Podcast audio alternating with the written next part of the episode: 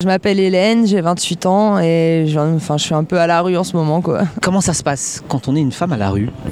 Bah, ça se passe que si on n'a pas un gros chien pour se protéger, on se fait souvent embêter. Quoi. Même les gens euh, qui passent, les passants, des fois ils nous proposent des trucs euh, obscènes, genre euh, parce qu'on est dehors, on est forcément, comme on est en manque d'argent, on va forcément plus facilement accepter des choses que quelqu'un d'autre. Quoi. Donc c'est vrai que là, depuis que j'ai plus mon chien, je me sens plus très en sécurité. Quoi. Quand à 14 ans on se retrouve à la rue, qu'est-ce qu'on se dit du jour au lendemain? Bah franchement, quand j'étais plus jeune, je réfléchissais pas, quoi. je fonçais et sur le coup, bah, c'est la vie. De toute façon, on a beau avoir, être triste ou quoi que ce soit, bah, on est obligé d'avancer. quoi. C'est quand on vieillit que là, ça commence à chauffer dans le cerveau et à te poser plein de questions. quoi. C'était quel climat familial pour laisser sa propre fille partir? Bah ma mère pas de sous, elle a, trouvé un mec qui a de la thune, euh, bah voilà quoi, entre lui et moi, elle a choisi lui quoi et elle m'a mis dehors. Enfin elle, elle, en fait elle faisait la spectatrice quoi, elle disait rien. Même quand il m'a frappé une ou deux fois et bien amoché, ben, elle regardait et elle, partait, quoi. Elle tournait la tête. Elle a cherché, tu penses, à, reprendre contact avec toi ou pas du tout? Non, ma mère, elle n'est pas comme ça. Euh, elle est enfermée sur elle-même, quoi. Elle, elle, a pas d'empathie pour les gens. Et toi-même, tu as essayé d'aller vers elle? Plein de fois, plein de fois. Et à chaque fois, je suis déçue, quoi. Quel était ton rêve quand tu étais petite? Bah, moi, j'ai toujours voulu soit travailler dans l'art ou dans des associations, justement, pour aider les gens. Et je l'ai fait un petit peu. Euh, j'ai travaillé un an dans une association où on récoltait des fonds pour aider les gamins des favelas. Et en même temps, on faisait des meubles et de la déco. Là, c'était euh, la meilleure année de ma vie, je crois. Bah, en fait, on a récolté l'argent en France et on est parti deux semaines au Brésil pour aider les enfants là-bas. Et c'est cette année-là aussi que j'ai passé mon bac et que je l'ai À un moment donné, tu as été soutenu, quoi. Tu as été soutenu par. C'est quoi? C'est une association? C'est un organisme? Bah, C'est un truc avec la Beige. C'est une association qui aide les gens euh, en difficulté. Et là, c'était pour euh, sortir les jeunes de la rue et leur donner un contrat d'un an. Et...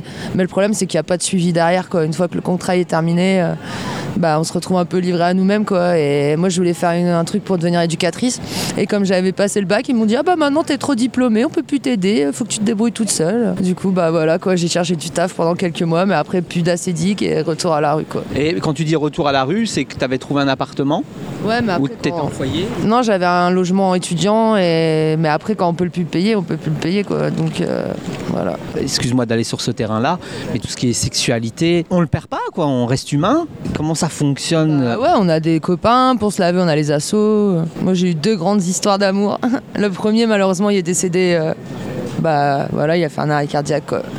En fait, on s'est sorti de la rue à deux, il a bossé pendant cinq ans et il y avait des antécédents dans sa famille. Et trop de travail euh, et quoi. Et euh, le deuxième, bah, là on vient de se séparer et c'est aussi pour ça que je suis à la rue. Bah, moi par exemple je dessine beaucoup. J'adore dessiner, j'écris un peu, enfin je touche un peu à tout ce qui est artistique, quoi. Donc j'adore. Et même quand je suis dehors, j'ai toujours mon cahier euh, si j'ai des idées d'écriture ou quoi. T'as déjà quelque chose, euh, un livre quelque part, ou tu dirais je voudrais le publier, par exemple ou... Bah, ouais, j'ai des trucs, quoi, mais ils sont à droite, à gauche chez les gens. Et voilà. Bah le truc, c'est comme on vit au jour le jour. Euh. Après, on peut faire, quoi, mais pour réaliser vraiment le projet, c'est autre chose, quoi. Tu penses que les Lillois sont généreux envers toi? En tout cas, ils l'ont beaucoup été quand j'étais jeune. Mais après, là, je pense qu'ils en ont marre, les Lillois. Ils galèrent. Hein. Bah, aider concrètement, non. Après, euh, filer un repas chaud, euh, dormir sur un, lit une nuit, ouais, mais après, le lendemain, c'est toujours la même chose. Quoi. Quelle vision aujourd'hui tu as bah, sur cette société euh, On est en 2019, on arrive sur 2020. Tu as encore un espoir particulier? Bah, Déjà, je pense que les gens ils deviennent vachement individualistes et ils se retournent trop vers eux et pas vers l'autre.